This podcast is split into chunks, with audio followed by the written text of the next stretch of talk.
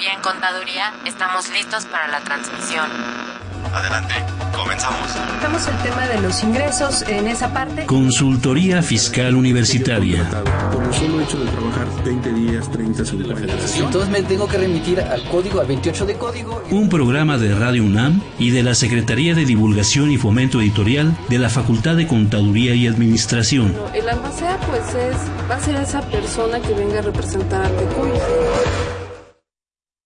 Muy buenas tardes, ¿cómo están ustedes? Los saluda Susana Mireles, profesora de la Facultad de Contaduría y Administración de la Universidad Nacional Autónoma de México. En esta ocasión vamos a terminar con la serie dedicada a la Declaración Anual de Personas Morales. Eh, para ello, el último tema que vamos a tratar, pues va a ser el de las cuentas fiscales, eh, que ahorita ustedes no van a entender exactamente. Bueno, los que son contadores saben exactamente de qué hablo. Y los que no, eh, pues vamos a tratar de hacerles el tema pues lo más digerible posible para que, para que todos entendamos esto. Y pues para ello se requiere gente de experiencia, que además de que domine el tema, pues sepa cómo transmitir estos conocimientos pues de manera sencilla. Y para ello pues tenemos profesores de nuestra facultad, pues con amplia experiencia profesional y, docente, no obstante su, su, juventud.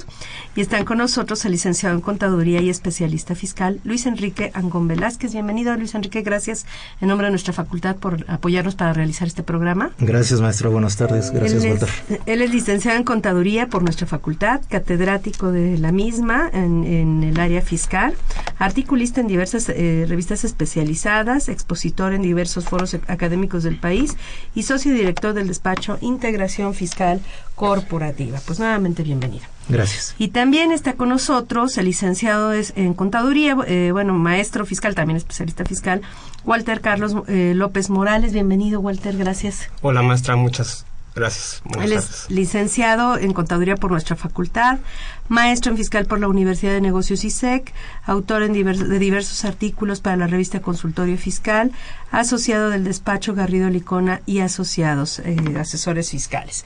Pues nuevamente gracias a los dos por en nombre de nuestra facultad.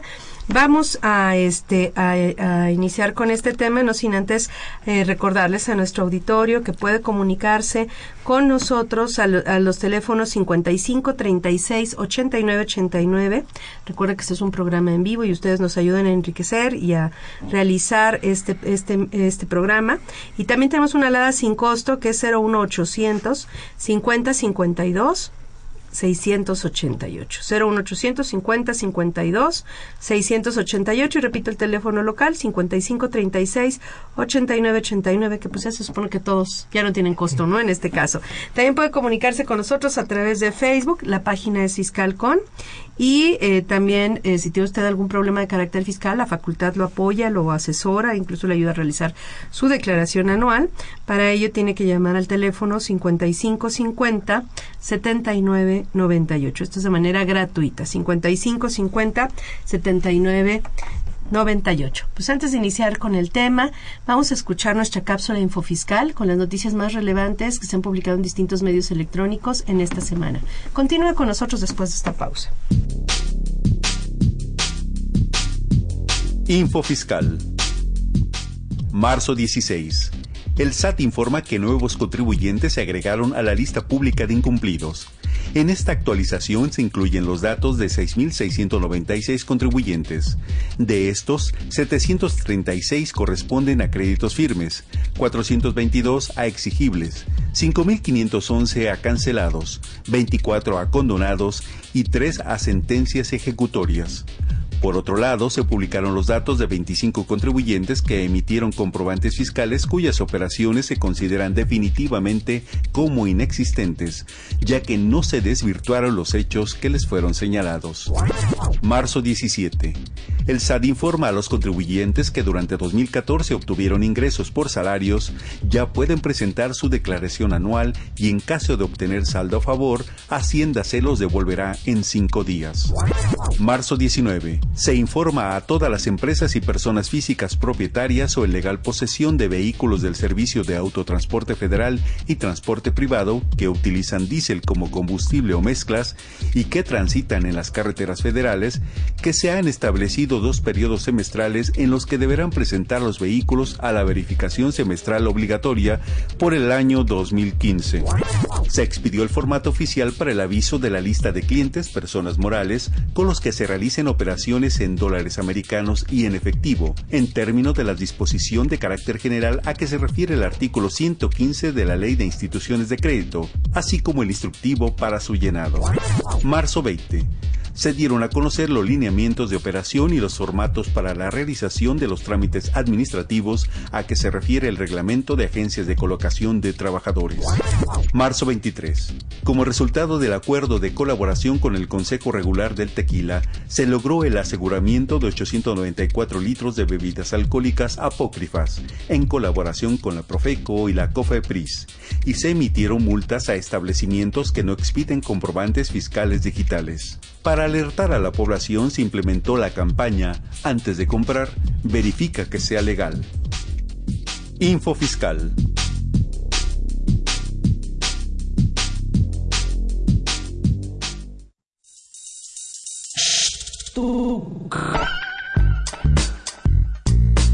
Si estás interesado en este y otros temas de consultoría fiscal universitaria, escúchanos ingresando a la página www.radionam.unam.mx. Busca la sección de programación y elige la opción AM. Ubica el programa Consultoría Fiscal Universitaria. Presiona doble clic. Al hacerlo, accedes a nuestro contenido oprimiendo el botón de reproducción. Esta información la podrás escuchar desde tu tablet, iPad, PC o celular.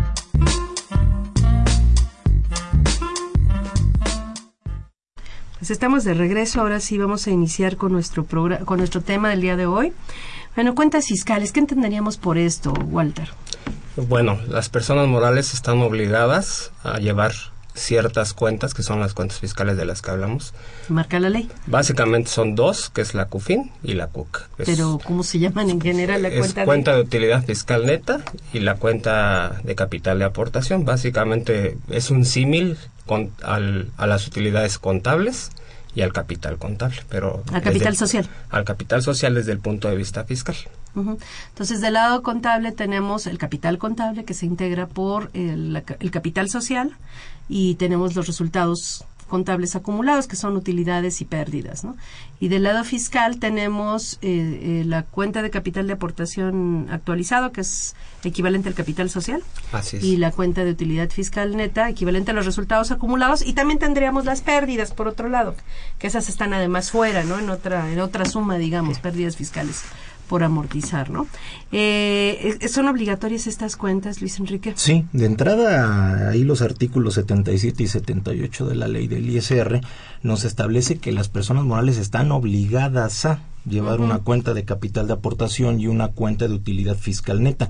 Sin embargo, en la práctica muchas empresas como que piensan que es optativo o no llevan como tal los registros, ¿no? Y los antecedentes y todos los cálculos correspondientes, pero efectivamente, de acuerdo en, en concreto, eh, la ley me establece que tienen que ser, es obligatorio porque además tiene pues consecuencias diversas, ¿no? Que a lo mejor no son tan recurrentes o no, no corporativamente no hay movimientos a lo mejor de distribución de utilidades eh, o no se llevan las actas como este de asamblea eh, anual ordinaria como establece la Ley General de Sociedades Mercantiles o en su caso el Código Civil para las asociaciones y sociedades, pero este es algo que corporativamente debe de cumplirse más aunado a la cuestión fiscal, sin duda es obligatorio. Y entonces tienen ciertas utilidades, ciertos usos estas cuentas fiscales, que ahorita vamos a ver una por una, y se tienen que presentar además en la declaración anual, ¿no? Sí, así es, o sea, se, vamos a platicar del mecanismo, pero efectivamente, al margen de que si haya o no movimientos este, de dividendos o de distribución de los mismos, o de, aportaciones de capital, efectivamente, este este, vamos a tener un punto de partida, este, que va a ser en la cuenta de capital de aportación, al menos la aportación inicial que se hizo al capital o al patrimonio social cuando eh, se constituyó la empresa o sociedad, y por el lado de lo que viene siendo eh, las utilidades, bueno, pues de la misma manera como determinamos nuestra utilidad o pérdida contable al final de cada año, pues también debemos de ir determinando la utilidad fiscal neta, que sería el equivalente en este sentido, irlo controlando cada año para ir llevando este, estas cuentas. Y finalmente, sí, la, la declaración anual este, me solicita al menos que refleje el importe que tenemos al cierre de cada año. Y es muy importante tenerlo en estos casos, ¿no? Así es. Bueno, empezamos con la cuenta de capital de aportación actualizado. Ya dijimos que es equivalente a lo que se conoce como capital social. Ya de alguna manera mencionó eh, Luis Enrique, pues que son aportaciones de los socios, ¿no? O sea, ahí por lo siempre existe esa cuenta porque por lo menos existe la aportación inicial a la sociedad, que fue lo que con lo que se constituyó esta esta misma, ¿no?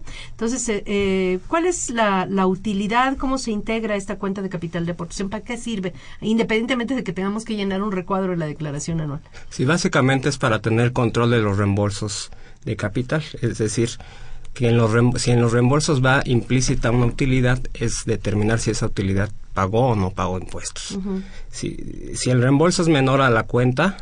Pero a ver, ¿qué representa el saldo? Entonces, ¿el saldo de la cuenta qué significa? ¿Qué es lo que contiene, digamos? Eh, específicamente la, el capital aportado por los socios y las primas por suscripción de acciones y en su caso si hubo incrementos de capital o reducciones de capital. Entonces representa la actualiza, la digamos las aportaciones de los socios incluyendo esas primas por suscripción de capital a pesos este del cierre del ejercicio a pesos porque se va actualizando la la cuenta, no trae un saldo histórico, sino se va actualizando con el uso del índice nacional de precios al consumidor, ¿no? y entonces, cuando hay un reembolso, ¿qué significa dar un reembolso para los que no estén tan familiarizados con estos temas? Pues reembolso básicamente es que algún accionista o un grupo de accionistas se está llevando parte del capital es decir, le están pagando por, por aquel capital que aportó en algún momento. O sea, puede ser que se vaya. Es decir, puede ser que se retire de la sociedad, aunque no, no es el único caso.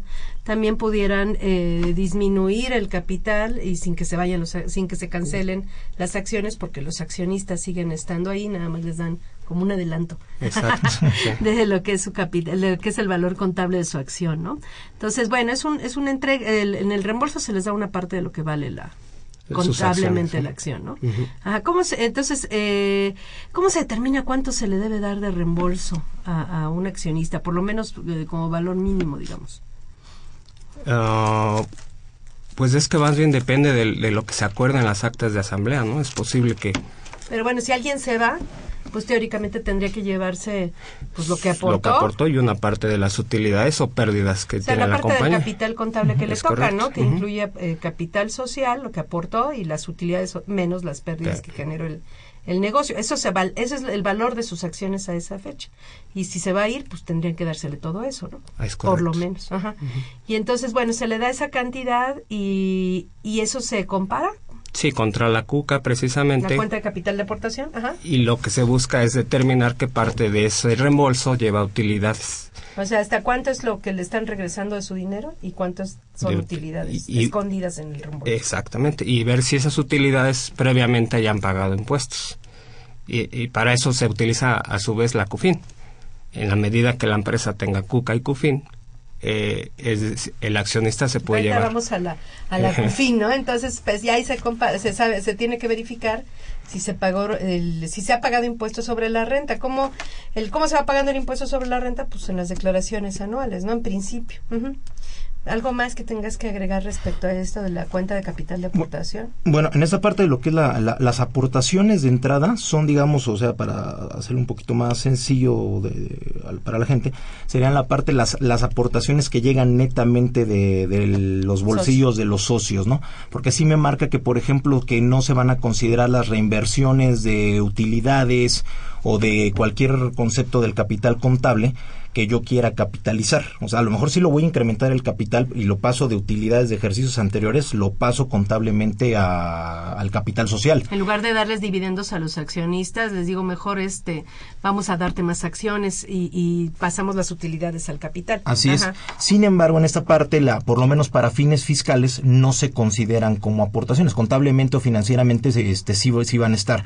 Ahora también me marca, por ejemplo, una ¿Eso por qué es? Porque las utilidades se controlan en otra cuenta, ¿no? Así es, y vamos, aquí lo que está buscando la ley es eh, determinar aquellas utilidades que ya pagaron impuesto y las que no, entonces tiene una finalidad diferente de lo que corporativamente podría corresponder. Ahora, en este sentido también me dice que si eh, tampoco se van a considerar, si ya me pagaron los dividendos, pero yo los reinvierto en acciones otra vez de, o en el capital social dentro de los 30 días naturales siguientes a que hayan sido distribuidos, en esta parte, bueno, si bien están regresando, es una ficción que está generando la ley. Por lo menos en ese periodo de esos 30 días naturales, no se van a considerar. Ya si lo hago a partir del día 31. Pero ¿qué es lo que no se considera? El dividendo distribuido. El dividendo distribuido, efectivamente, que reinvierta como tal, ¿no? Entonces, pero eso, obviamente, todo esto, eh, como ya comentaba Walter. o sea, no se considera ni como aportación ni como dividendo, ¿no? Exactamente. Entonces, como ya comentaba Walter, la, la importancia aquí de esta parte de que esto va a quedar reflejado, pues, dentro de los acuerdos que se tomen dentro de las actas de asamblea, ya sea de la anual ordinaria, que es la de cajón, o en su caso, bueno, pues a lo mejor alguna asamblea extraordinaria, ¿no? Pero esto normalmente es en la, en la anual ordinaria. Bueno, pero a ver, entonces, eh, tiene que coincidir lo que yo eh, presento en la cuenta de capital de aportación con las actas de asamblea. Tiene que estar sustentado por actas de asamblea todos los movimientos. Así es. Porque es muy común que las empresas pequeñas y medianas no se lleve el libro de actas. Y entonces, pues sí se hacen las aportaciones al capital, se contabilizan y se eh, registran mm. también fiscalmente en la cuenta de capital de aportación, pero a veces, eh, pues no, no se hacen las actas de asamblea y se quedan y demás, y, y tienen que emitirse los títulos de las acciones. Sí, además aquí la cuestión es que digamos, bueno, no no es no es reciente con la cuestión de la reforma fiscal de 2014, ya, ya venía desde años atrás, exactamente, no que me decía también en el artículo 28, ¿no? Que se considera como parte de la contabilidad y son los libros sociales. Entonces, obviamente pues la autoridad podría solicitarlos en casos como hiciera revisión de, de distribución de dividendos o que tuviera alguna cuestión que, eh, que checar, pues obviamente se tendría que basar en los, en los libros sociales, no en los acuerdos de las asambleas. Entonces, si no, pues ahí podrían ellos, no tendría a lo mejor el contribuyente elementos para poderse defender en este sentido. Que también, bueno, están, están los libros de asambleas, está el, registro de socios y accionistas, que es. básico, porque ahí los dueños, los, los que son dueños de las acciones son los que aparecen en ese registro de socios y accionistas. Y todo eso tiene que estar, digamos, como soporte de la cuenta de capital de aportación actualizado, además del soporte del, de la cuenta de capital social desde el punto de vista contable, ¿no? En este caso. Este, entonces, de alguna manera, pues son las dos cosas. Eh, los, felicitan. Ahí está el maestro Rafael Alba, que dice que el capital contable equivale al capital de aportación ganado, más el resultado del ejercicio. Por favor, observar los resultados de la comisión bancaria. Eh, se ve que en una empresa es mayor el activo, a lo cual bajo profundos estudios se llega a la conclusión de que la empresa está en quiebra. ¿Qué pasa si la empresa al 30 de noviembre su capital contable es negativo, se llama Banco de México y que hacen los eruditos contables cuando las empresas que cotizan en bolsa, su última cotización es sumamente diferente al valor contable de las mismas, que se olviden de su certificación, es, es acumula, en acumulable y deducible. Eh, bueno, aquí entonces todo esto tiene, el valor de la empresa está íntimamente ligado a todos estos temas del capital contable, bueno, como parte, una parte de ello, ¿no? Ahora, también se tiene que ser un estado financiero relativo a las variaciones en el capital, que es obligatorio de acuerdo al, eso sí, de acuerdo a la reforma fiscal en materia de contabilidad, los estados financieros que tienen que incluirse, pues sería este, sería el del, el del, el del de variaciones, en variaciones capital. capital. ¿no? Entonces, estamos hablando de que, eh, bueno, legalmente, pues tenemos actas de asamblea, tenemos este registro de socios accionistas, tenemos las acciones mismas y este y contablemente pues tenemos el, registro del capital social el, eh, que está dentro del capital contable y fiscalmente tenemos la cuenta de capital de aportación. Todo eso tiene que estar junto no o sea todo todo tiene va todo va de la mano vamos. Y amarrado no ajá y amarrado. Junto me refiero a que todo debe coincidir no de alguna y los de, todo debe coincidir.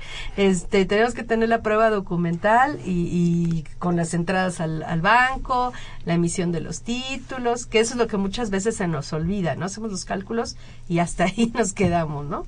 Bien, entonces eh, dicen, si se va un accionista, pues vamos a ver con esto qué pasa, cuánto... Eh, ¿Cuánto, cuánto, es, cuánto es su, su, capital que se le está regresando a pesos de poder este, adquisitivo de hoy? y cuántos son utilidades y entonces veremos si esas utilidades ya pagaron impuesto y si no lo han pagado pues hay que pagar. Pero hay dos cálculos, ¿no? En ese caso, en el caso del reembolso de capital, uno sería ese y el otro sería este comparar las cuentas fiscales contra las cuentas contables, ¿no? ¿Qué pasa en ese caso? Sí, bueno, eh, en principio se tiene que, digamos que dividir el reembolso en dos partes. Uno a nivel acción y comparar el reembolso por acción contra la cuca por acción. Y, en su caso, si hay una utilidad, eh, disminuirle eh, la CUFIN por acción, que es otra de las cuentas que están obligadas las personas morales. Si llegara a haber un resultado eh, se pagará impuestos sobre ese resultado positivo multiplicándolo por el número de acciones que se reembolsen. y, y, la segunda parte se, se compara a nivel total el reembolso contra el capital contable.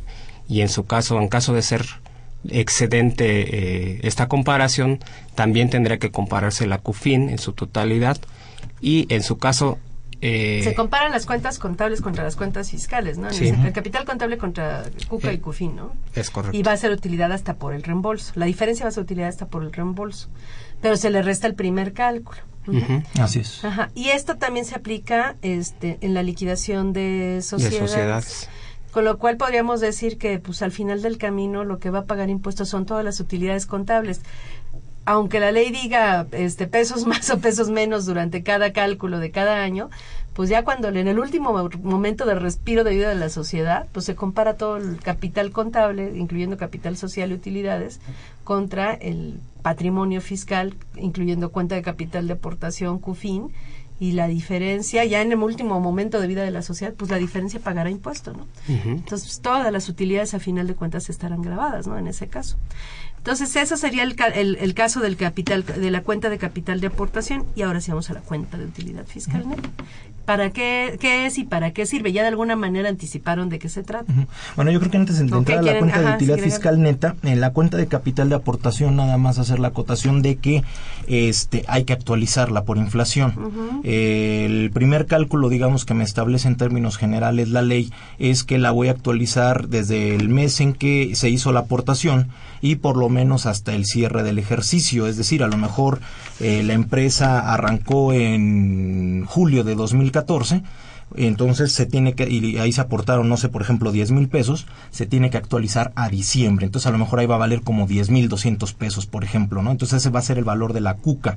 Ahora, para el siguiente año, si no hay movimientos, se va a hacer la actualización de diciembre de 2014 a diciembre de 2015 y a lo mejor ahora ya va a valer ahí dos, 10.400 pesos. Y los momentos intermedios en que me está marcando la ley en que hay que hacer la actualización también es cuando hay aportaciones de capital o primas por suscripción de acciones o en su caso la reducción de capital, es decir, dependiendo del momento en que se den cualquiera de estas tres situaciones. Entonces, por ejemplo, si lo tengo actualizado de diciembre de 2015 y se da algún movimiento, por ejemplo, en la asamblea de abril de 2017, entonces de 2016, entonces tengo que actualizar de diciembre abril y así sucesivamente hasta llegar al último mes pues del la año. cuenta se actualiza en tres momentos lo que ocurre primero, cuando aporto, cuando hay aportaciones, cuando hay retiros, reembolsos o cuando se cierra el ejercicio lo que ocurre primero, ¿no? Así es. Ajá, y esos son los tres momentos de, digamos de actualización de la cuenta. Ahora, bueno, ya, ya que regresaste a este tema, me, me, una pregunta muy recurrente en estos casos es que a veces se, hace el acta de asamblea y nos reunimos los accionistas y decimos, pues vamos a aportar capital, suscribimos capital. Walter dice, pues yo voy a aportar 100 mil, este, tú vas a aportar 300 mil y yo voy a aportar eh, 50 mil.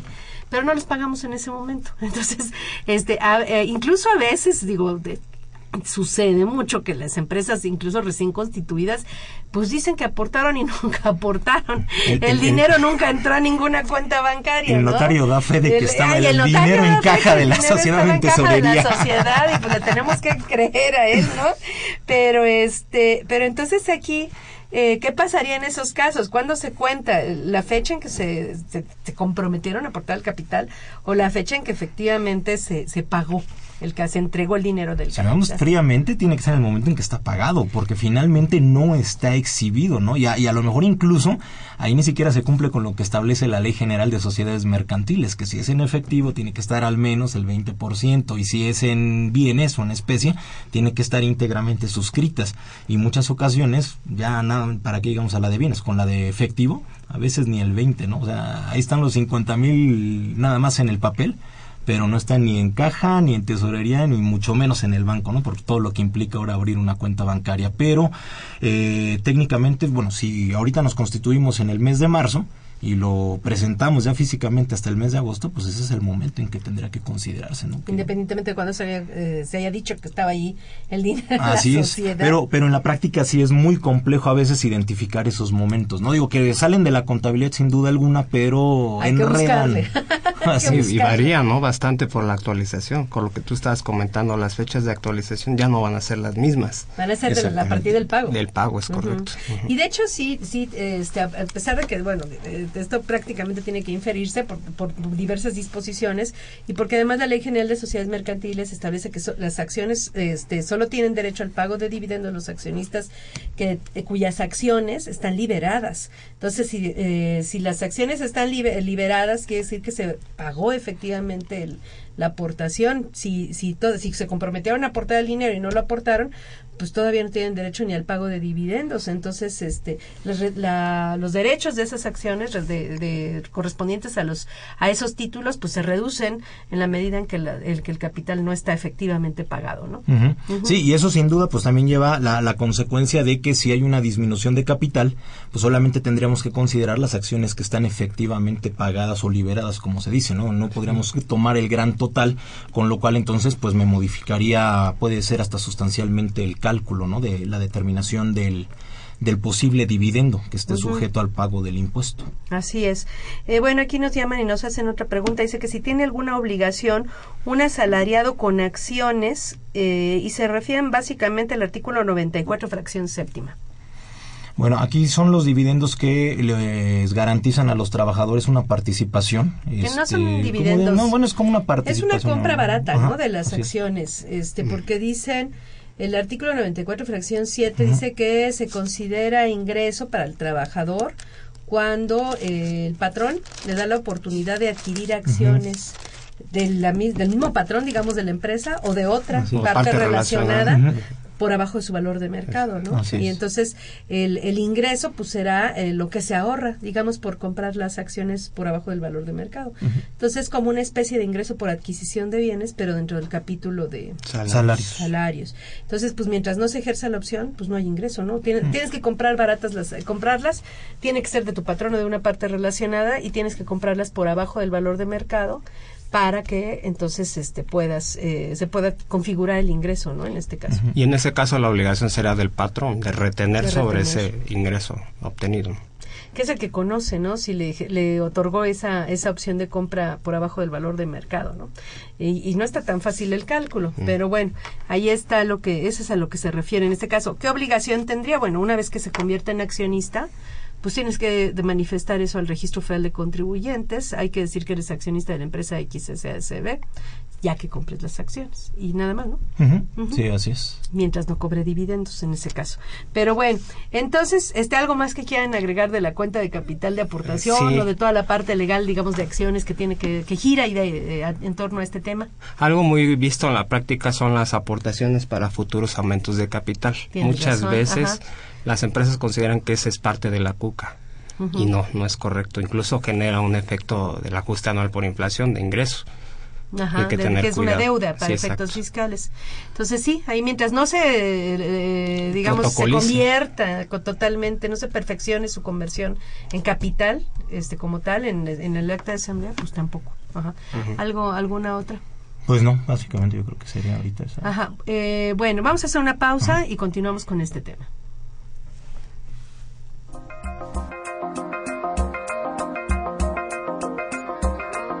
Sugerencia literaria. Reforma a la Ley del Trabajo 2012. Del mito a la realidad. Este libro precisamente nos habla de la propuesta que se ya se volvió práctica cuando fue aprobada el 30 de noviembre de 2012, es decir, el último día del gobierno de Felipe Calderón y que está en vigor en el gobierno actual de Enrique Peña Nieto. Aquí se hace una perspectiva histórica de cómo llegamos a la reforma, a la ley federal del trabajo y posteriormente cuáles han sido las consecuencias de estos dos años en que ya está funcionando. La primera aclaración que se hace en el libro y que es muy importante y que se argumenta a lo largo de él es que no se trata de una reforma laboral, como quieren hacernos creer en el gobierno, sino es una reforma a la ley federal del trabajo. Es decir, tiene implicaciones para los trabajadores, tiene implicaciones para los empresarios y tiene implicaciones para la sociedad en general. Es tan importante el tema que se ha discutido en diferentes foros. Recientemente, en el gobierno del Distrito Federal se plantea incrementar el salario mínimo, porque es una necesidad, porque con el salario mínimo no se vive. Una de las cuestiones fundamentales que plantea el libro es que esta reforma laboral no permite la creación de empleos dignos y decentes. Esto significa que se ha incrementado muchísimo la economía informal, los trabajadores que están en el comercio ambulante y que no contribuyen al mejoramiento de las condiciones de vida ni de ellos ni del país. Esto significa que se tiene que mejorar, cambiar esta reforma a la Ley Federal del Trabajo.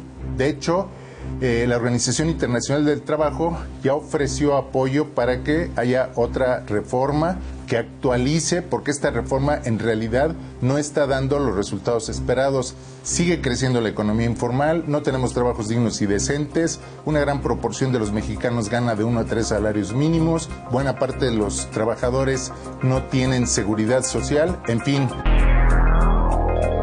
Autores: José Ricardo Méndez Cruz, José Silvestre Méndez Morales y Alberto Antonio Morales Sánchez. Informes: publishing.fca.unam.mx.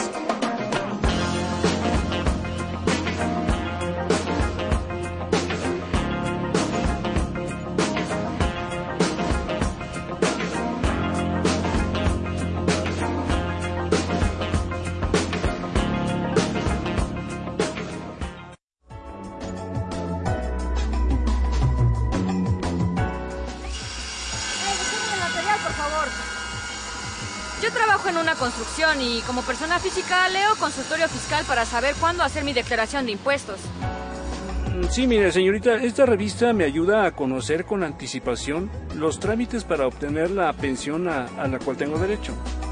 Consultorio fiscal me es útil porque en ella encuentro artículos relacionados con leyes y códigos federales y así asesoro a mis clientes.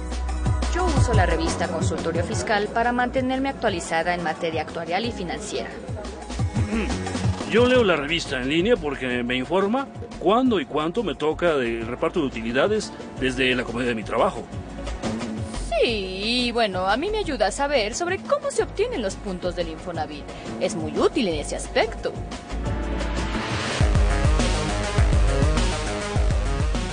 Artículos asesoría jurídica, laboral y contable, noticias fiscales, opiniones de especialistas. Esto y más puedes encontrar cada quincena en tu revista Consultorio Fiscal. Suscríbete en www.consultoriofiscalunam.mx o llamando a los teléfonos 5616 1355 y 5622 8310 o al correo Consultorio Fiscal. Por mucho la primera, por mucho la mejor.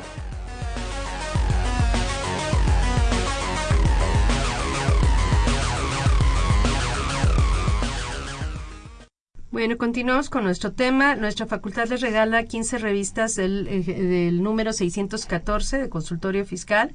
Simplemente llámenos por teléfono y llévense un ejemplar de la revista 614 de consultorio fiscal. Pues bueno, continuamos entonces con el tema y decíamos... Eh, que bueno, estábamos hablando de la cuenta de capital de aportación, algo quizá que se nos olvidó también mencionar al final es que cuando hay un cuando un socio se va, eh, se compara, ya lo había dicho Walter, el capital contable contra las cuentas fiscales. Y si es mayor el capital contable, pues se compara contra el reembolso y eh, hasta por esa cantidad va a ser este utilidad que va a tener que pagar impuesto en la parte que se da un cálculo previo. Y este y si se pagan el impuesto, la utilidad se suma a lo que pagó impuesto, pero la utilidad que pagó impuesto se suma a la cuenta de capital de aportación y entonces los beneficiados en ese caso, bueno, hay un pago de impuesto este en este segundo cálculo, pero los eh, eh, se convierte en utilidad este que se va a ir a la cuenta de capital de aportación. Derivado de eso hay un traspaso, digamos, a la cuenta de capital de aportación y pues a los que beneficia ese traspaso pues son a los socios que se quedan. Es como un corte de caja parcial para lo que viene al final del camino en la liquidación de sociedades, donde pues se compara todo lo contable contra todo lo fiscal y si lo contable es mayor que lo fiscal, pues quiere decir que no ha pagado impuesto y quiere decir que hay que pagarlo en ese momento, ¿no? Y es más o menos lo que se hace en este caso. Pues vamos ahora hacia la cuenta de utilidad fiscal neta. ¿Qué pasa con la cuenta de utilidad fiscal neta? ¿Qué representa? Es igual, las utilidades que hayan pagado impuestos. En así general. de simple. Ajá. Y esta cuenta ya tiene muchos años, desde 1989. Exacto. Ajá. Y que nos jala desde el 75, de hecho. Desde Sí, el se 75 empezó a calcularse en ahorita. 89, pero con datos inclusive de empresas ya viejas desde 1975. Y entonces en este caso, ¿qué se, qué este, esta cuenta, qué se hace con ella? ¿Para qué sirve? Pues prácticamente es cada vez que se distribuyan dividendos, se compara con la CUFIN y si esos dividendos son menores que la CUFIN, eso quiere decir que los dividendos pagaron impuestos y que son utilidades libres. que ya pagaron impuestos y que se van a llevar los socios. Exacto. Si exceden, entonces en ese momento la sociedad que los distribuya tendrá que pagar impuestos. O sea, todo peso que sale de la sociedad ya tuvo que haber pagado ISR. Así Ajá. es. Y en este caso, eh, bueno, se, se hace este, se va a hacer el cálculo de la de la cuenta de utilidad fiscal neta y se va a comparar contra los dividendos que se distribuyen. Pero ¿de dónde se saca el dato de los dividendos que se distribuyen? ¿Por qué no se saca de esta cuenta de utilidad fiscal neta si ahí están las utilidades acumuladas? Ok, primero, la cuestión, porque luego hay una, hay una situación que la gente suele confundir. Dice, a ver, ¿tenemos CUFIN? Entonces, este, ¿cuánto Entonces tenemos? pagamos 10 dividendos. mil pesos y pagamos dividendos.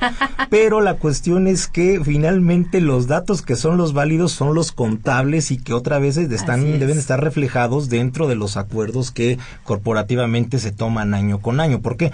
Si nos remitimos eh, a la Ley General de Sociedades Mercantiles, me establece, bueno, uno de los puntos que deben de estar en, en la orden del día de lo que es la Asamblea es la aprobación de los estados financieros y el Cada año el- tiene que darse eso. Así es, el informe del comisario, etcétera. Entonces los socios tienen que aprobar esa utilidad y que bueno, obviamente tiene que estar observada con las normas de información financiera y bueno, pues le decimos, a ver, ¿cuánto es la utilidad al cierre? 10 mil pesos. Punto. Esa es la utilidad Contable. contable y que es la que tienen derecho a repartirse los 10 socios. Entonces cada uno se va a llevar mil pesos. Sin embargo, en términos fiscales se integra esta cuenta de utilidad y la cual básicamente, mm, si bien en su origen buscaba eh, eh, equipararlo a lo que son los datos de la utilidad contable, pues con el tiempo, con la serie de cambios, más aparte el reconocimiento de la inflación, eh, que muchas veces no se hace en contabilidad, entonces no resulta ser igual el saldo de una con otra.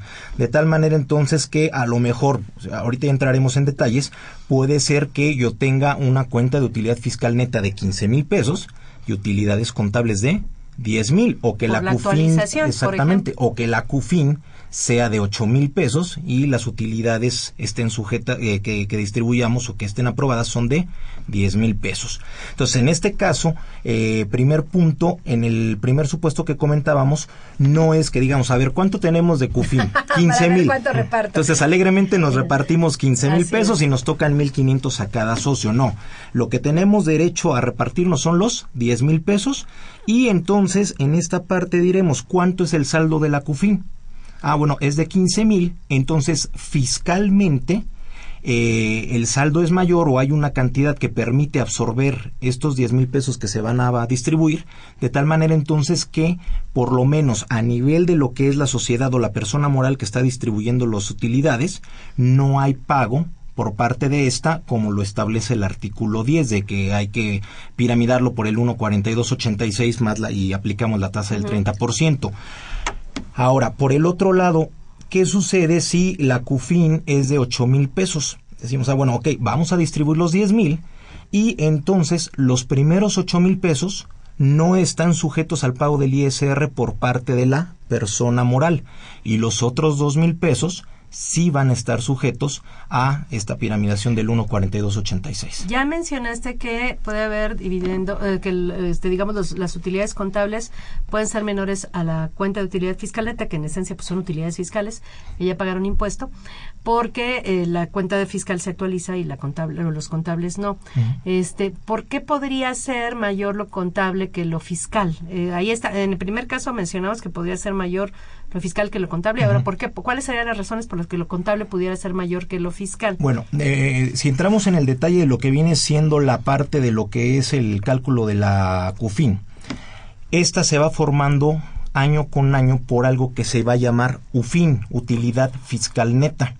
Entonces, en esta parte, esa eh, puede incluir alguna serie de partidas fiscales en la, en la cual vamos a, eh, bueno, el primer elemento que vamos a tener es el llamado resultado fiscal que es eh, los ingresos acumulables menos las deducciones autorizadas, menos la PTU pagada, menos la amortización de pérdidas fiscales de ejercicios anteriores. Entonces, si yo trajera pérdidas de ejercicios anteriores, no voy a tener resultado fiscal, no, no existe el resultado fiscal negativo, entonces es parto de cero. Sin embargo, también puede haber pérdidas contables, ¿no? Entonces, eso ahí pudieran ser.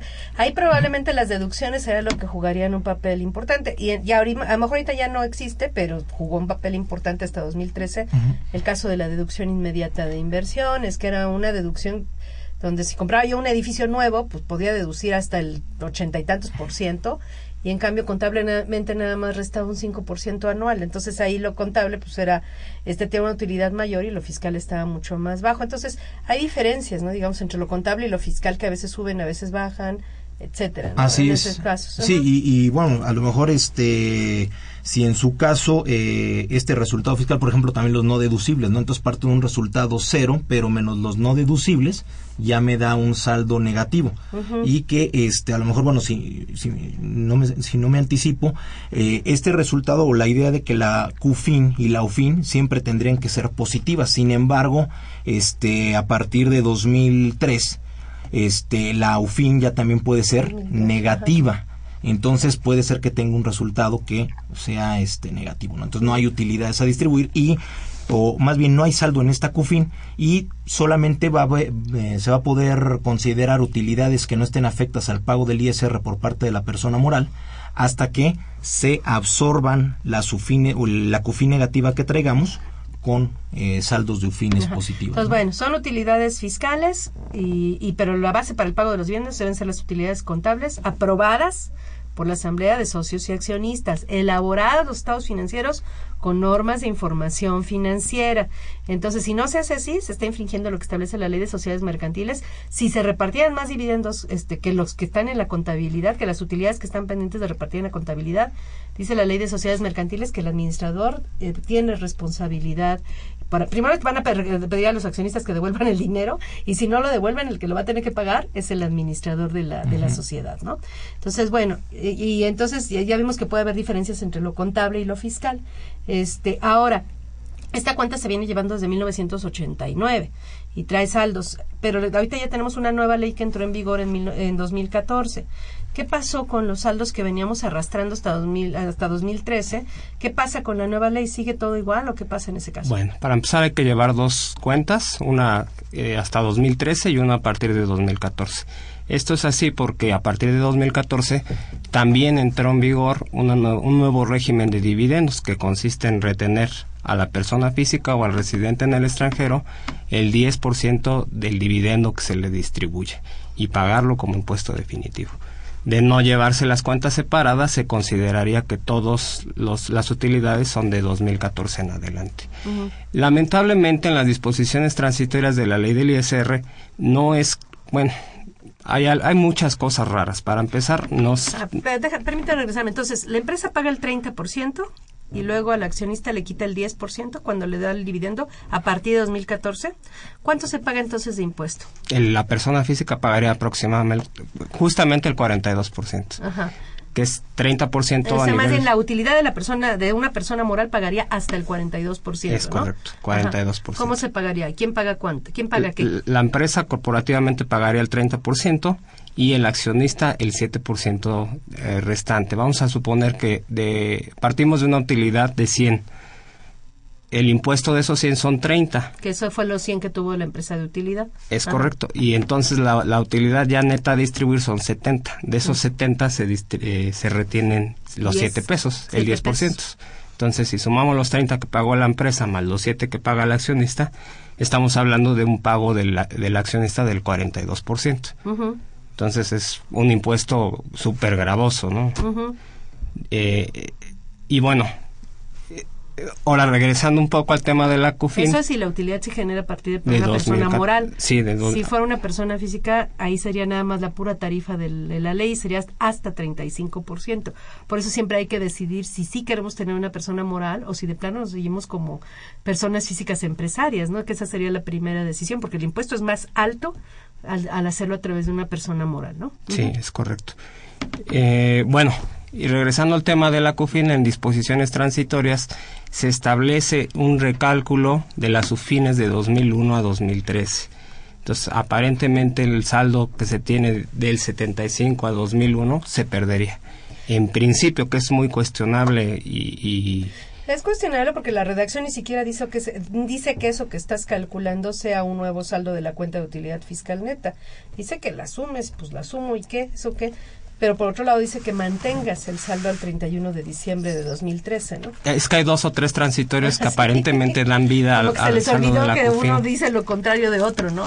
Sí, lamentablemente está muy mal regulado y puede llevar a esos absurdos, ¿no? a esas interpretaciones, ajá. Sí, que los contribuyentes pierdan saldo y que por lo tanto paguen impuestos indebidamente que no debería ser porque el, uno de los transitorios dice que se debe mantener el saldo al 31 de diciembre de 2013, lo cual implicaría que pues no debería haber ningún recálculo y el que se supone que es el recálculo no dice que sea recálculo, nada más dice que se haga una suma ahí, pero no dice que el resultado sea un nuevo saldo de la cuenta de utilidad fiscal neta. Entonces, está, sí está rara las disposiciones.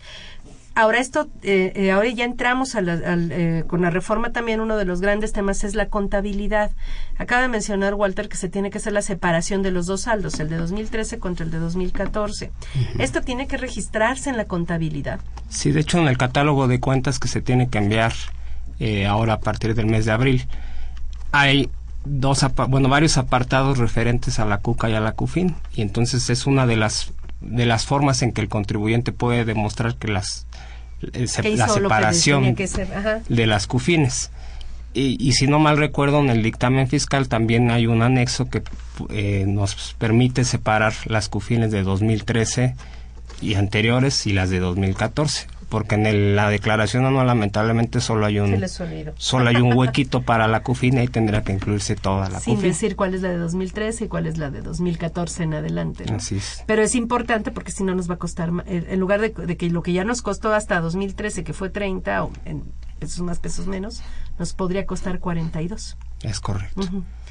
¿Algo más con relación a esto? Sí, en esa parte, o sea, eh, eh, o sea, todos los, todo el saldo que se tenga, independientemente de lo que ya platicamos, de que lo que se distribuye son las utilidades eh, que estén aprobadas por la Asamblea de Socios, mientras tengamos saldo en la CUFIN hasta el 31 de diciembre de 2013, todos los dividendos que distribuya la persona moral, eh, no, no estarán sujetos al pago del ISR en términos del artículo 10, ah, ni tampoco, ni tampoco a obligados a hacer la retención del 10% a la persona física. Cuando se toque el primer peso del saldo de la CUFIN de 2014, que se genera a partir de 2014, entonces, eh, bueno, la persona moral mientras haya saldo no pagará ISR, pero eh, sí estará obligada a hacer la retención del 10%. Incluso ahí hay una cuestión que eh, me parece bueno que independientemente de que haya CUFIN o no CUFIN, se tendría que hacer la retención. Entonces sí eh, hace más gravoso como tal la distribución de los dividendos en esa parte, ¿no? Esa sería una. Y la, el otro momento que está marcando también a partir del año anterior, eh, en cuanto a la distribución de dividendos y que se me hace como que sí tiene que ser ya al menos un foco amarillo o naranja, es la parte que se refiere a que también se está obligado a, retenerlo cuando eh, por aquellas erogaciones que sean no deducibles y que hayan beneficiado a los accionistas. Es decir, que por ejemplo a lo mejor eh, el socio haya hecho un viaje con recursos de la empresa, pero no fue para cuestiones de trabajo, ¿no? sino se llevó a su familia de paseo y entonces este viaje este es no deducible y entendiendo también técnicamente algo que es muy importante para efectos de estos conceptos eh, de la cuenta de utilidad fiscal neta el concepto de lo que es no deducibles. Es decir, son, eh, de acuerdo con el artículo 98 del reglamento de renta, me dice que parece traba lenguas, pero son no deducibles aquellas partidas. Así es. Los no deducibles son los no Son los no deducibles, ¿no? Pero, eh, ¿cuáles son finalmente? Los que nacen como tal de acuerdo con el artículo 28 de la ley. Exactamente. O sea, si, si, si por ejemplo yo... No, no, nada más están en el 28, eh, ojo. Bueno, hay uno deducible fuera del 28, por ejemplo. Pero, pero en términos generales, porque si yo parto, por ejemplo, de que a lo mejor es gasolina o papelería, que es un gasto estrictamente indispensable, lo pagué a lo mejor con más de, eh, más de dos mil pesos con cheque o transferencia, pero no me dieron el comprobante fiscal. O no traía el IVA desglosado, etcétera. Etcétera. Ese gasto, ok, ya no cumple los requisitos de deducibilidad pero no es una erogación técnicamente para fines de ISR como bueno, Pero esto se usa para el cálculo de la utilidad fiscal neta de cada ejercicio, Así es. que se va a sumar o a restar, si es negativa, a la cuenta de utilidad fiscal neta, ¿no? En, en, pesos más. ¿Cómo se calcula la...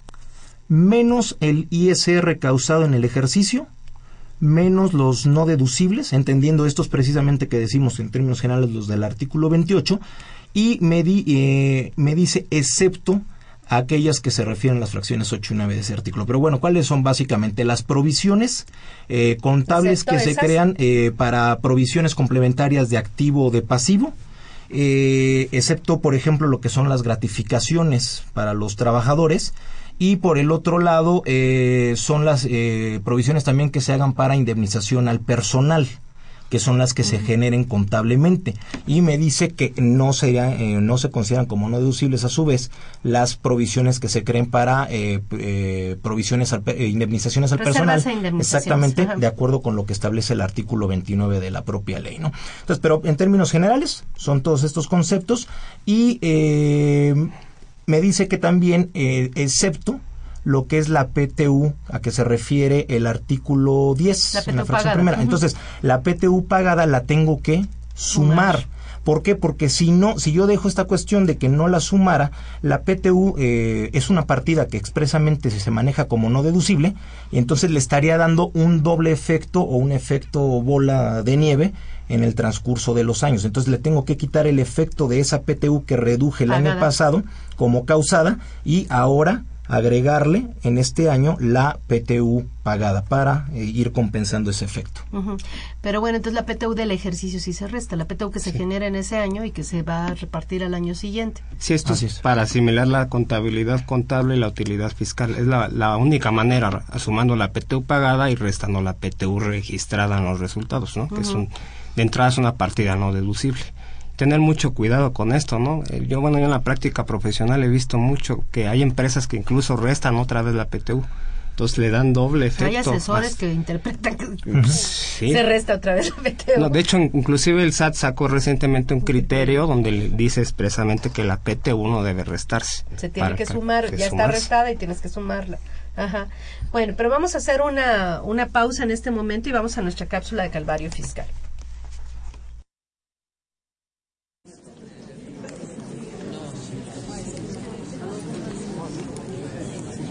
Bienvenidos a otra sesión del grupo Declara Alcohólicos Anónimos. Démosle la bienvenida a Jorge, un nuevo miembro. Hola, Jorge. Puedes presentarte, Jorge. ¿Qué hago, compás? Pues yo soy de barrio, pero el barrio no salió de mí. Por el rumbo de las personas morales, mi filos es ser bueno para la declaración anual, duro con las cuentas fiscales y un poco tosco para la cuca y la cufín. Al escuchar hablar de los veteranos declaralcohólicos, de sus andanzas con la cuca, yo también quiero hablarles un poco de ella. Esta cuenta de capital de aportación, la cuca, me volvía loco cuando la veía. Hay que tener valor presente para afrontarla. Los camaradas de mi chamba me daban los primeros auxilios. Me, ponía frenético cuando lo lográbamos. Desde que me dieron la bienvenida ustedes me dijeron, nosotros manejamos el plan de 24 horas. Solo por hoy no vas a declarar. Juren lo que antes no podía. Por ejemplo, recaía cuando aparecía la CUFIN. Inmediatamente quería determinarla. Dividendos por aquí, por allá, utilidades distribuidas ahí, allá, actualizaciones por aquí, actualizaciones por allá. Cada mes. Por eso estoy buscando su apoyo. Ya estoy teniendo problemas mentales y emocionales. Casi estoy perdiendo a mi familia. ¿Podrían ayudarme? Claro que sí, para eso estamos. Te llevaremos al aula de recuperación. Muchas gracias, muchas gracias. Así ya no tendré que pasarme días y noches enteras haciendo declaraciones anuales para personas morales. ¿Eres contador? Era, ya me jubilé. Pero no puedo dejar de hacer las declaraciones. Recuerda nuestro lema. Solo por hoy no vas a declarar. ¿Se podrá?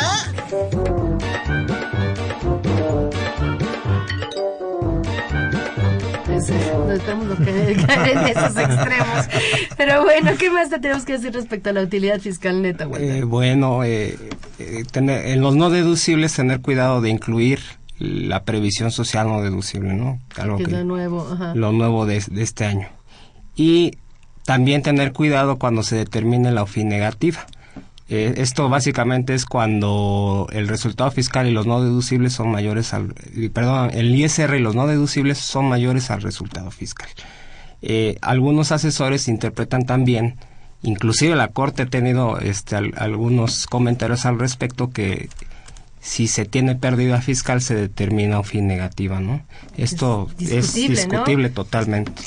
Pero bueno, ahí cada contribuyente deberá este, analizarlo y en su caso pues, evaluarlo, ¿no? Sí, lo que pasa es que para que haya utilidad fiscal neta se requiere un resultado fiscal y en ese caso el resultado fiscal solo se determina a partir de una utilidad fiscal. Entonces cada año o tenemos o tenemos utilidad o tenemos pérdida y solo si tenemos utilidad en su caso habrá resultado fiscal, ¿no? Y solo si hay resultado fiscal pues habrá utilidad fiscal neta, ¿no? En ese caso, en ese orden. Algo más que quieran agregar, nos queda pues un minuto. Bueno, básicamente bueno pues este eh, esta OFIN se va a seguir manteniendo, este se va a, o, o no va a haber saldo para distribuir o que no se pague el ISR mientras no se se absorba con eh, en el futuro con UFINes positivas, es decir, hasta que ya tengamos una CUFIN completamente positiva, en ese momento entonces ya las utilidades que se distribuyen no van a estar sujetas al pago por parte de la persona moral. Entonces, si hay una utilidad, o sea, la utilidad fiscal neta se calcula cada año con los datos de la declaración anual de cada año, ¿no? Y entonces puede ser este consideraríamos que pues, tendríamos que partir de un resultado de una utilidad fiscal para que exista utilidad fiscal neta. Ahora, a la utilidad fiscal se le restan las pérdidas fiscales y obtenemos un resultado fiscal y ese puede ser positivo o puede ser cero. Ahí en ese caso habría UFIN negativa a partir de un resultado fiscal cero, ya no una pérdida fiscal, sino un resultado fiscal cero. Desde mi punto de vista sí, porque cero sí es algo, en, cambio si hubiera pérdida... Los tribunales han dicho algo, aunque en tesis aisladas de respecto a este tema, ¿no? Y entonces ahí necesariamente se tendría UFIN negativa. Sí, en ese caso sí por los no deducibles. aunque no tenga ISR voy a tener UFI negativa. Ajá. Y puedo tener PTU que se restaría, ¿no? PTU generada que se restaría en este caso. Ajá.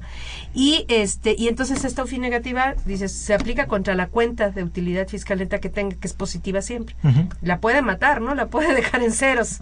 y si queda todavía UFI negativa, pues mientras no se, eh, se genere UFIN positiva en los siguientes años, o sea, mientras la CUFIN no sea positiva, eh, se va a ir eh, aplicando contra las UFINes positivas. Así es, se van compensando una con otra y este hasta ese instante entonces eh, o en, en, día de mientras exactamente las utilidades estarán sujetas al pago del ISR por parte de la persona moral. Bueno, pues entonces, pues creo que más o menos sería todo. Eh, pues les agradezco nuevamente su apoyo para la realización de este programa, Walter. Eh, muchas gracias en nombre de nuestra facultad. Muchas gracias por la invitación. Al contrario, Luis Enrique, muchas gracias nuevamente. Maestra, gracias, gracias, Walter. Pues los invitamos a que nos sintonicen esta, la siguiente semana. Ahora vamos a hablar de la Declaración Anual de Personas Físicas. Vamos a dedicar cuatro programas a la Declaración Anual de Personas Físicas. Les recordamos que esta fue una producción de Radio UNAM. En los controles técnicos estuvo Socorro Montes. En la producción por parte de la Secretaría de Divulgación y Fomento editorial, perdón, de la Facultad de Contaduría y Administración, Nezahualcóyotl Jara, Carlos Espejel Pineda, Irving Mondragón García y Alma Villegas. Pues nuevamente gracias por acompañarnos. La FC agradece a los conductores invitados de este programa, quienes participan de forma honoraria. La opinión expresada por ellos durante la transmisión del mismo refleja únicamente su postura personal y no precisamente la de la institución. Hasta luego. Consultoría Fiscal Universitaria.